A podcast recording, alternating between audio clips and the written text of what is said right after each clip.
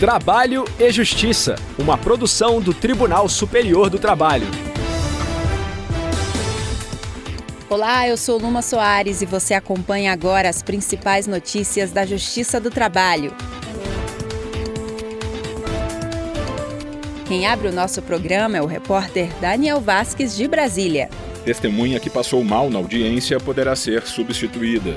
Também da capital federal fala a repórter Michele Chiapa. Fornecimento de sanduíche libera lanchonete de pagar vale-refeição.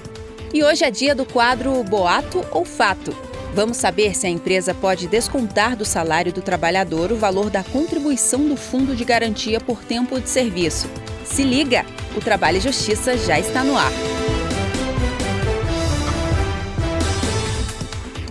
Segunda turma do TST anulou o processo movido por um assistente administrativo de João Pessoa, na Paraíba, para que ele possa apresentar nova testemunha em substituição a que passou mal antes de ser ouvida na audiência de instrução. Saiba mais na reportagem de Daniel Vasques. O empregado havia sido dispensado pelo Instituto Paraibanos de Educação no processo, ele questionou a demissão com o argumento de que teria direito à estabilidade provisória por fazer parte da Comissão Interna de Prevenção de Acidentes. Solicitou ainda que a empresa fosse condenada ao pagamento de indenização por danos morais. O juízo de primeiro grau considerou que a única testemunha ouvida em favor do empregado não foi capaz de comprovar a versão dele e nem foram apresentadas outras provas para demonstrar o dano moral sofrido. Assim, negou os pedidos. Na sentença, o juiz ressaltou que uma das testemunhas indicadas pelo assistente teve de ser atendida pelo médico do fórum porque havia passado mal antes de ser ouvida. No atendimento, ela teria dito ao médico que não queria participar da audiência por questão de foro íntimo e foi dispensada.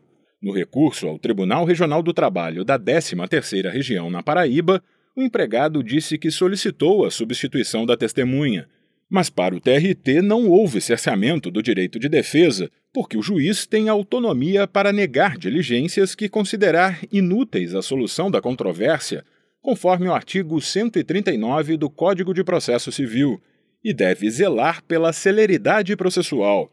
O trabalhador então recorreu ao TST. A relatora do caso na segunda turma, ministra Maria Helena Malman, explicou que, em regra, as testemunhas listadas não podem ser substituídas Entretanto, o artigo 452 do Código de Processo Civil admite a substituição da testemunha que, por motivo de doença, não estiver em condições de depor, como no caso. Por esse motivo, a turma declarou a nulidade do processo desde a fase de instrução. Com isso, a ação deve retornar à sétima vara do trabalho de João Pessoa para que o assistente administrativo possa indicar uma nova testemunha. A quinta turma do Tribunal Superior do Trabalho absolveu o Burger King de pagar vale-refeição ao empregado. A repórter Michele Chiapa acompanhou o julgamento do caso e conta os detalhes pra gente.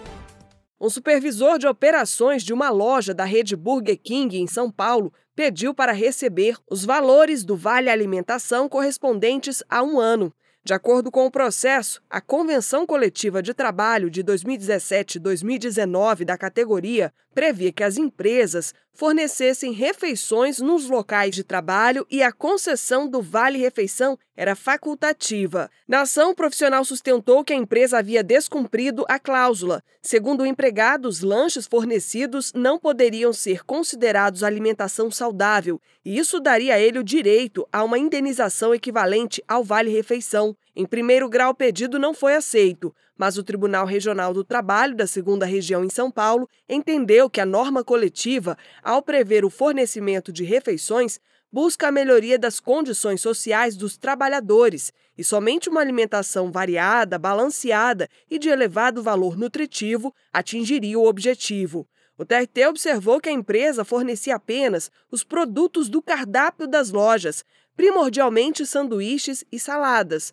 pouco ou nada variadas, com alto teor calórico e de gorduras e baixo valor nutricional. Por isso, concedeu o pedido do empregado. A rede de lanchonetes recorreu ao Tribunal Superior do Trabalho. O argumento foi o de que a alimentação fornecida era similar ao prato comercial e que na convenção coletiva não havia nenhuma ressalva ou especificação do tipo de alimento a ser fornecido. O relator na quinta turma foi o ministro Breno Medeiros. Ele explicou que o TRT impôs uma condenação sem parâmetro na CLT ou na norma coletiva, segundo a qual a concessão do vale-refeição, em substituição ao fornecimento da comida, era uma faculdade da empresa, sujeita única e exclusivamente à discricionariedade do empregador. Ainda de acordo com o relator, a norma não menciona critérios de verificação da qualidade nutricional do cardápio oferecido. Por unanimidade, a rede Burger King foi absolvida de pagar o vale-refeição nesse processo. Mas vale registrar que o entendimento sobre a matéria ainda não foi pacificado no âmbito do TST. Há decisões divergentes de outras turmas envolvendo essa mesma questão de fornecimento de alimentação por rede de fast food. Giro pela Justiça do Trabalho.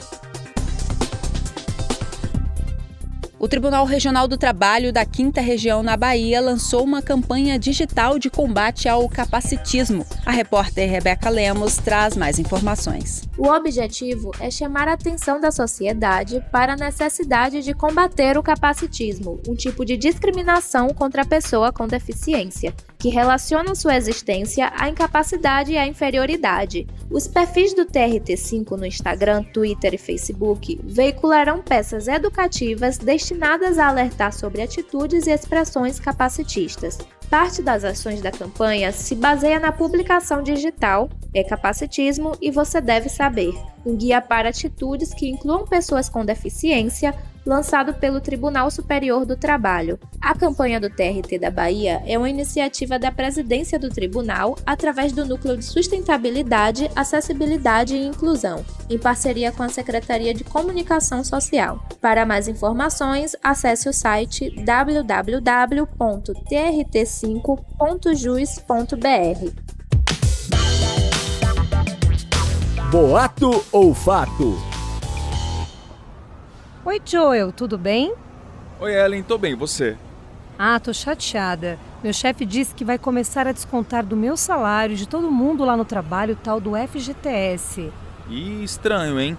Olha, eu não entendo muito dessas coisas não, mas acho que ele não pode fazer isso, viu? Pelo que eu sei, ele tem que fazer o depósito do FGTS e pagar o seu salário integralmente.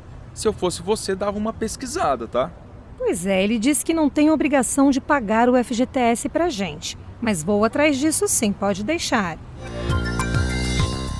É isso mesmo, Ellen. O seu chefe não pode descontar do seu salário o valor da contribuição do Fundo de Garantia por Tempo de Serviço. De acordo com o artigo 15 da Lei 8.036 de 1990, o empregador deve depositar 8% da remuneração relativos ao FGTS em uma conta vinculada ao trabalhador.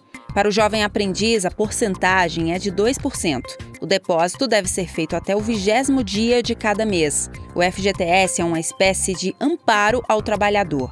O saque dos valores depositados pode ser feito quando o empregado é demitido sem justa causa e em situações específicas, como aposentadoria, doença grave, financiamento de imóvel, entre outras. Mais detalhes sobre o assunto você encontra em fgts.gov.br.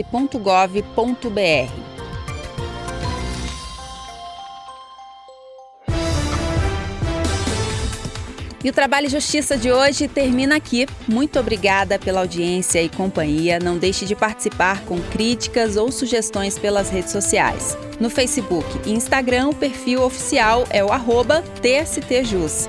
Se preferir, mande um e-mail para crtv.tst.jus.br. O Trabalho e Justiça teve apresentação de Luma Soares, edição de Liamara Mendes, produção de Milene Teixeira, Priscila Roster e Robson Góes, colaboração do estagiário Jorge Agli, supervisão de Patrícia Rezende e trabalhos técnicos de Carlos Davi, Rafael Feitosa e Wesley Oliveira. O programa é uma produção da Rádio TST sob a coordenação de Rodrigo Tunholi e a supervisão geral da Secretaria de Comunicação Social do Tribunal Superior do Trabalho. A gente se encontra na próxima edição. Eu espero você. Até lá. Tchau. Trabalho e Justiça uma produção do Tribunal Superior do Trabalho.